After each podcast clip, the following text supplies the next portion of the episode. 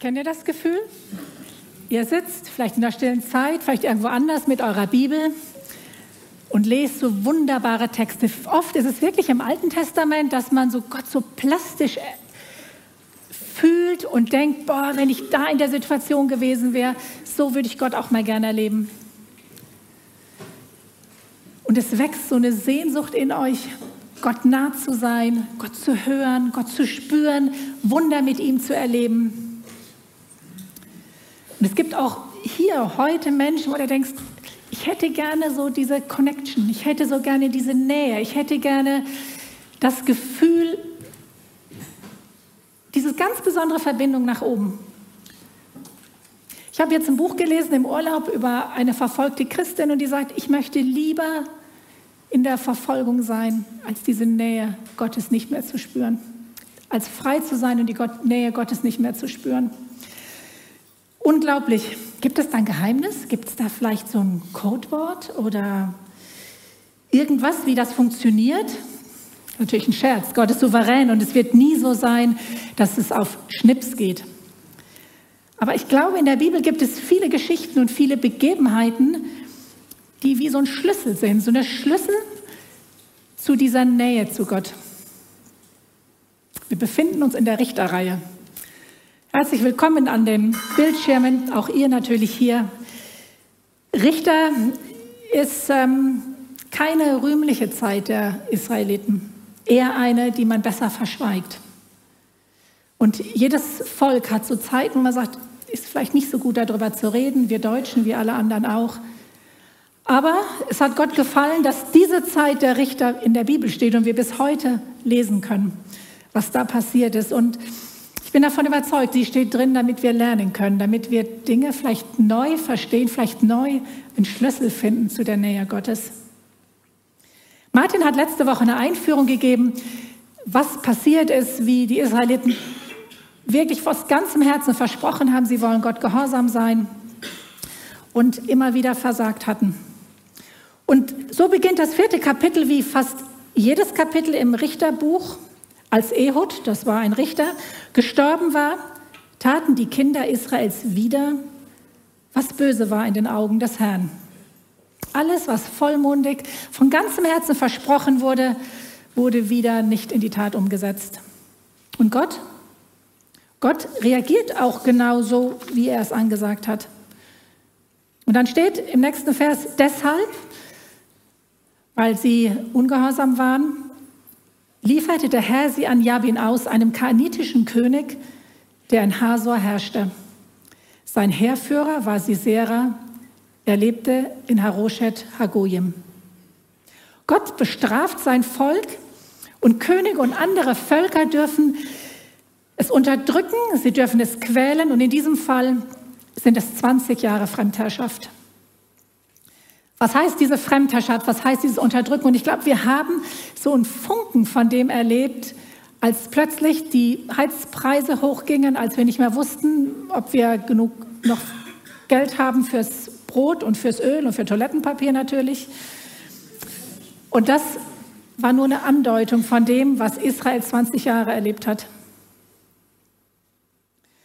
Aber Gott hat selbst in dem größten Durcheinander, in der größten Unterdrückung das hören wir oft von den verfolgten Christen, seine Leute. Und in diesem Fall ist es eine Frau, Frau Deborah, und sie wird den Unterschied machen.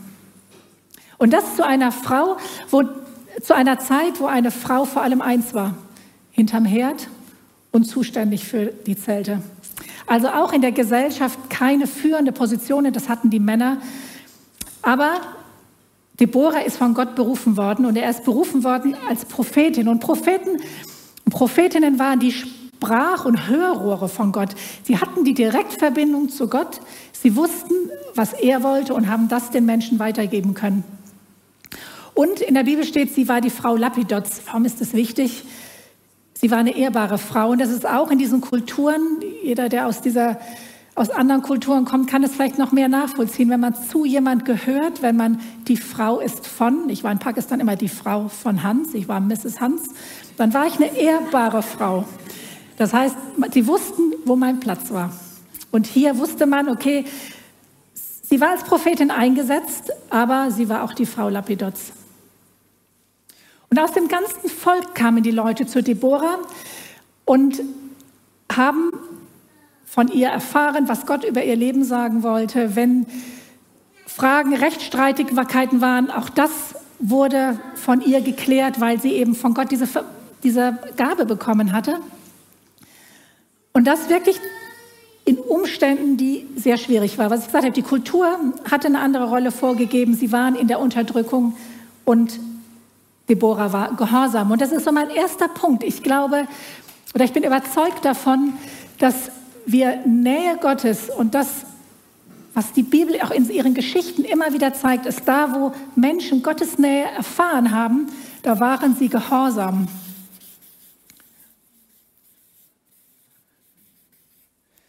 Sie haben das getan, was Gott wollte, auch in schwierigen Umständen.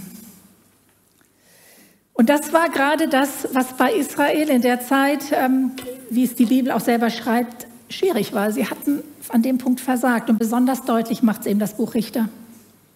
Aber sie werden immer wieder von Gott aufgefordert, kehrt um, tut das, was ich sage. Ich möchte Gemeinschaft mit euch haben. Ich möchte bei euch wohnen. Ich möchte euch doch sagen, wie es euch gut geht. Und euch wird es besser gehen. Und es scheint, als wenn hier so zwei Pole gegenübergestellt werden. Und das finde ich so faszinierend an dieser Geschichte. Hier ist einmal die Deborah und auf der anderen Seite ist das Volk Israel. Und Gott zeigt, guck mal, wenn ihr mir gehorcht, wenn ihr das tut, was ich will, wie Deborah, dann werde ich euch mehr Verantwortung geben, dann werde ich euch weiterführen und dann werdet ihr mehr auch von mir erfahren. Und letztendlich ist dieses Prinzip Gehorsam hat sich nicht geändert, weil Gott sich nicht ändert. Gott ist derselbe im Alten Testament wie heute auch noch und wie zu der Zeit, als Jesus gelebt hat, sowieso. Und Jesus bringt das auf einen Punkt, als seine Jünger danach, als er mit seinen Jüngern darüber spricht und sagt, wer mich liebt, wird das tun, was ich sage. Mein Vater wird ihn lieben und wir werden kommen und bei ihm wohnen. Wie kann man Gemeinschaft haben, wenn man zusammen wohnt, wenn man weiß voneinander, was der andere will, was er macht? Wir werden bei ihm wohnen. Wer mich nicht liebt, wird nicht tun, was ich sage.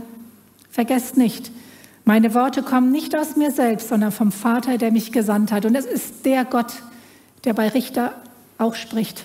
Genau dieser Gott. Und von diesem Gott spricht Jesus, sagt er, lasst mir Raum. Und Gehorsam ist eigentlich eine Liebeserklärung an Gott. Wenn wir tun, was Gott in seinem Wort uns sagt, dann ist es eine Liebeserklärung an Gott. Wir können viel mit unseren Worten sagen, wir können viel singen. Wenn wir das tun, was er sagt, dann zeigt es unsere Liebe zu ihm. Aber die Geschichte mit Deborah geht natürlich weiter. Und das Volk Israel beginnt zu schreien. Es beginnt mit allem, was in ihm ist, zu schreien und Gott zu bitten, hier was zu ändern. Im Richter 4, Vers 3 steht, nachdem Sisera, der 900 eiserne Streitwagen befehligte, die Israeliten 20 Jahre lang grausam unterdrückt hatte, schrien die Israeliten zum Herrn um Hilfe. Ich glaube, wir können das mit den Streitwagen, ich meine, wir lächeln heute so ein bisschen müde darüber, vielleicht mit so einer atomaren Übermacht vergleichen. Es war für Israel einfach komplett unmöglich zu siegen. Komplett um, es war out of the mind, also es war, ging gar nichts. Und sie wissen, es gibt aber einen, das ist wie in der DNA der Israeliten, es gibt aber einen, der kann uns retten. Und zu dem rufen sie. Und Prophetin Deborah, sie ist ja die Seherin des Volkes, bekommt ein Wort. Aber sie wird nicht die Macherin sein, sie ist lediglich die Überbringerin. Und Barak, sie lässt Barak kommen, das hat Gott ihr gesagt. Eines Tages ließ sie Barak, den Sohn Abinoams, in, der in Kedesh im Land Naphtali lebte, zu sich rufen. Sie sagte zu ihm, der Herr, der Gott Israels, befiehlt dir, sammle 10.000 Krieger aus dem Stamm Naphtali und Sebulon und zieh mit ihnen auf den Berg Tabor. Ich will sie, Sera, Jabins Heerführer, mit seinen Streitwagen und Kriegern zum Fluss Kishon locken. Dort werde ich dir den Sieg über sie schenken. Habt ihr auch schon mal davon geträumt, so einen Zettel vom Himmel zu bekommen? Also ich habe mich schon öfter dabei erwischt, habe gesagt, oh Gott, ich muss mich entscheiden, Zettel oder irgend sowas wäre nett oder zeig doch irgendeinem Menschen ganz, ganz klar, was ich jetzt tun soll. Ich glaube, viele von uns kennen das. Bei manchen ist es die Entscheidung für, ist es der Partner, ist es nicht der Partner, ist es die Berufswahl, ist es nicht die, ist es der Beruf, soll ich das Haus kaufen oder nicht? Oft sind es wirklich solche Dinge. Sollte Barak jemals gefragt haben, was Gott von ihm wollte, hier hat er die Antwort gekriegt. Deborah als Direktverbindung von Gott hat gewusst, was er machen sollte. Und Barak? Ich meine, er hat es jetzt gehört, ne? Es fängt an zu rettern. Und dann denkt er auch, nö, nö. Also kann ich mir jetzt nicht so gut vorstellen. Äh, ich habe da, glaube ich, eine bessere Idee als Gott. Und dann sagt er laut, äh, Deborah, nice, aber ich gehe nur, wenn du mitgehst. Ich gehe nicht alleine. Und ich glaube, ganz oft in unserem Leben ist das ein Punkt, dass wir sagen, ja, aber ich gehorche dir, Gott, aber zu meinen Bedingungen. Ich habe hier eine Box mitgebracht, nichts Besonderes. Es ist so eine, ich sag mal, meine Gottbox. Bei manchen ist sie größer, bei manchen ist sie kleiner, bei manchen ist sie vielleicht genauso groß. Und alles, was wir uns vorstellen können, was Gott tun kann, ist die Größe von der Box. Und dann sind da so Dinge wie, ähm, ja, das ist so der Sabbat, ne? Gott hat ganz klar gesagt, wir sollen den siebten Tag heiligen und ruhen. Aber also wenn Gott wüsste, wie viel Arbeit ich habe, dann hätte er das wahrscheinlich nicht so gesagt. Und ein bisschen, ein bisschen Spiel muss sein. Ne? Also wir trauen Gott so viel Sabbat zu, wie wir es uns vorstellen können, dass unsere Arbeit gemacht wird. Eine andere der Sache, und ich ziehe mich da voll mit ein, das Thema Gäste. Wir kennen alle, seid gastfrei ohne Murren. Seid jederzeit bereit, Gäste zu haben. Aber nicht, wenn mein Haus ganz frisch geputzt ist und heute Abend meine Lieblingsserie kommt. Also ein bisschen Ruhe muss ich auch für mich haben. Und ich kann mir nicht vorstellen, dass vielleicht Gäste, die Gott möchte, dass ich die aufnehme. Mir geht es um Gehorsam Gott gegenüber dass die wertvoll für mich sind, dass er mir vielleicht damit was zeigen möchte, weil es meine Vorstellungen sind, in die ich Gott packe. Oder wie ist es mit dem Zehnten? Wenn gerade ein super Angebot ist, ein richtig gutes Angebot und dann, also Gott klappt diesen Monat nicht so richtig gut und ich kann mir auch ehrlich gesagt nicht vorstellen, von, wenn du wüsstest, wie mein Gehalt ist, ne? wenn du das wüsstest, dann würdest du vielleicht 5% von mir warten, aber nicht 10 und ich kann 20 Euro dir geben diesen Monat. Wir packen Gott in eine Box, weil wir denken, wir wüssten besser mit unserem Geld umzugehen, als er es von uns erwartet. Und ein großer Punkt, wer mich kennt, weiß, das ist mein Thema, ist das Thema Vergebung. Vergebt einander, so wie ich euch vergeben habe. Das kommt in der Bibel immer wieder vor aber nicht meinem Vater. Wenn du wüsstest, Gott, was mein Vater mir angetan hat, der hat es nicht verdient, dass ich ihm vergebe. Du kannst ihm ja vergeben, aber ich werde ihm nicht vergeben, weil ich mir nicht vorstellen kann, was es mit mir macht, wenn ich jemand vergebe, der sich an mir versündigt hat. Und wir packen Gott in eine Box, sagen, ja, ich bin gehorsam, aber zu meinen Bedingungen. Zu den Bedingungen, dass ich denke, meine Idee über Gott ist besser als Gottes Gedanken über mich.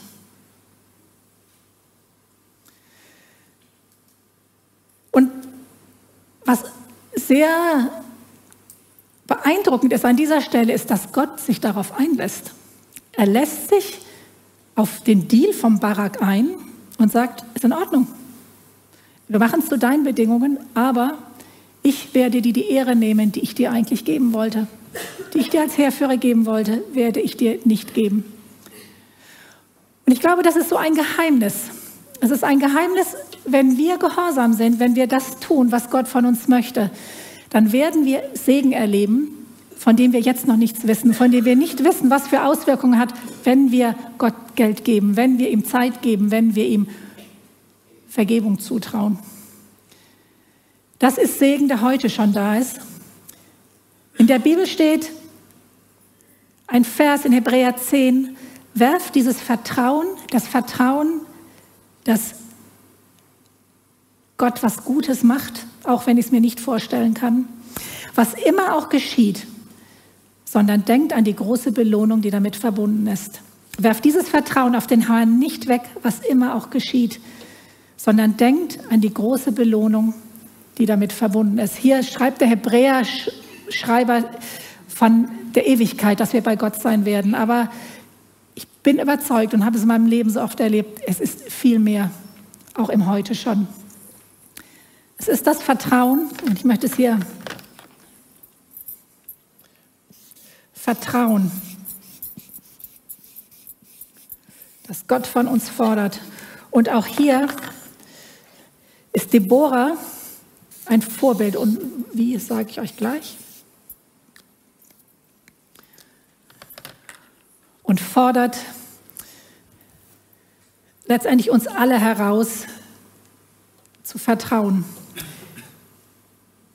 Deborah scheint nämlich dieses Ja aber nicht im Kopf zu haben. Und sie lässt sich darauf ein und sie ist bereit, ein Himmelfahrtskommando, menschlich gesehen, ein Himmelfahrtskommando mitzumachen, nämlich auf den Berg Horeb zu gehen.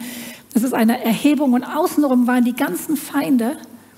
Aber sie sagt, klar kann ich mitgehen. Gott hat das doch gesagt. Und sie geht mit. Sie lässt sich darauf ein und sie hinterfragt Gott an diesem Punkt nicht. Sie weiß, von wem sie berufen ist und sie weiß, wem sie vertrauen kann. Deborah und Barak erlebt, wie Gott selbst angreift und, und Übermächte, Übermächte von Streitwagen und von Kämpfern besiegt werden, weil Gott eingreift. Eine großartige Geschichte, die vor allem in, im nächsten Kapitel dann nochmal beschrieben wird. Sisera kann allerdings fliehen, das ist der Heerführer, und kommt an das Zelt von Jael. Die Frau eines Keniters, ich merke, so manche überlegen jetzt, wie erzählt sie diesen Teil der Geschichte? Den Feind Israels. Aber auch Jael weiß, wozu sie gehört. Auch hier ist wieder eine Frau, die sich positioniert, die eigentlich von den Umständen her anders hätte reagieren müssen. Und sie weiß, worauf sie ihre Hoffnung setzen muss. Jael steht vor ihrem Zelt. Sisera kommt. Sie heuchelt ihm Vertrauen vor und ermordet ihn sehr, sehr heimtückisch. Eine widerliche Geschichte, muss ich ganz ehrlich sagen. Auch die lässt Gott zu. Die lässt er in seinem Wort zu. Lest sie selber durch. Ja, ich glaube, es ist besser so. Und damit bekommt Jael die Ehre, die Gott zustehen, die eigentlich Barak zustehen würde. Sie bekommt die Ehre über dem, über dem Sieg, über dieses Volk, das sie verfolgt hat und unterdrückt hat. Und mit dem Tod Siseras ist der Sieg besiegelt. Also es ist unglaublich, diese Geschichte, wie Deborah gehorsam ist, wie Deborah Vertrauen auf Gott hat und nach vorne guckt. Und damit ist die Geschichte fertig. Ende gut, alles gut? Nee, nicht die Deborah-Geschichte. Und ich muss ehrlich sagen, mich hat es fasziniert, als ich diese Texte mir neu von Gott schenken lassen und bearbeitet habe.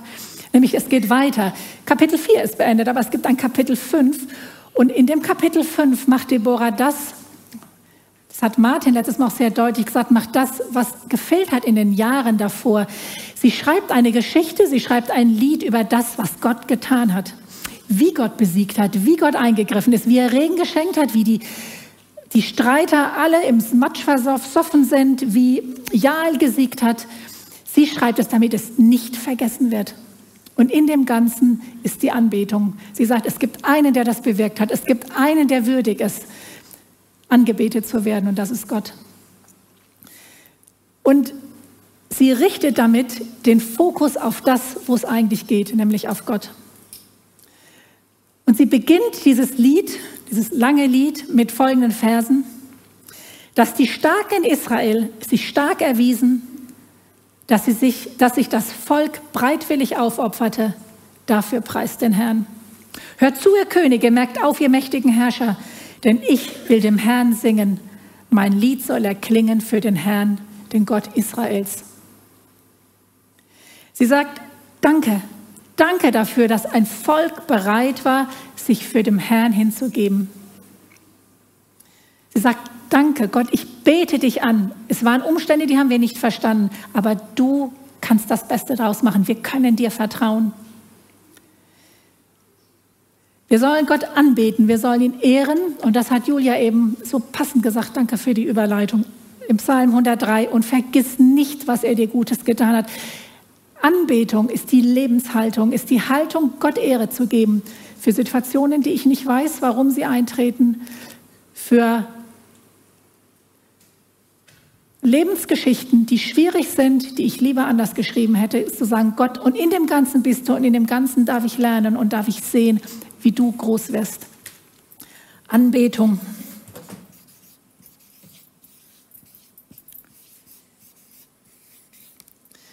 Und hier ist Deborah ein Vorbild, weil sie die Israeliten in die Anbetung führt, in den Gesang, in das Einswerden vor Gott und ihm sagen, er ist groß, er hat alle Rechte das zu tun, was er will. Und ihm gebührt immer Ehre.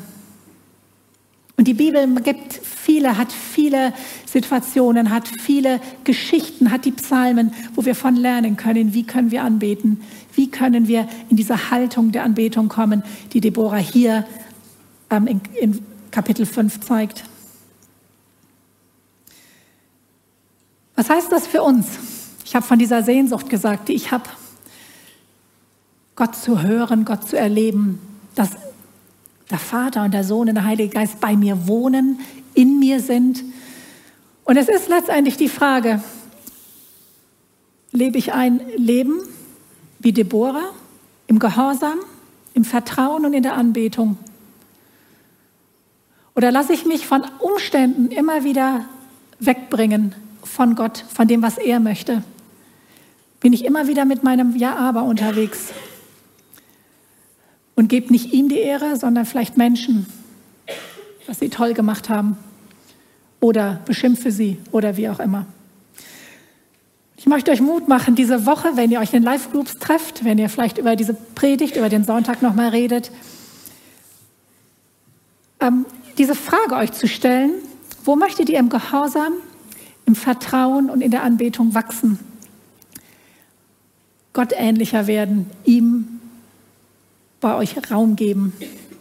Oder vielleicht auch eine gute Frage, mal hinzuhören, in euch zu hören, was hindert euch, gehorsam zu sein? Sind da Sachen, sagt, da muss ich mal genau hingucken, vielleicht mit einem Freund oder einer Freundin, vielleicht mit einem Seelsorger. Was hindert mich ja aber zu sagen, was habe ich Erfahrungen und davon darf ich mich lösen? Und mache ich Anbetung ganz tief doch von meinen Emotionen abhängig und ich möchte das anders lernen. Zum Abschluss noch beten. Und Gott Vater, du bist der gleiche, der du bei den Richtern warst in dieser Geschichte, der du im Leben, als Jesus auf der Welt warst, warst und bist. Und du bist heute noch derselbe. Du bist heute bei deinem Volk Israel, das bekämpft wird. Du bist heute in unserem Leben. Und wir beten, dass wir Menschen der Anbetung werden, Menschen des Gehorsams, Menschen des Vertrauens. Und ich bete für jeden, der hier sitzt, dass wir Mut haben, uns dir neu zu stellen, hinterfragen zu lassen und zu erleben, dass du nur Gutes für uns hast. Heute, morgen und in Ewigkeit. Amen.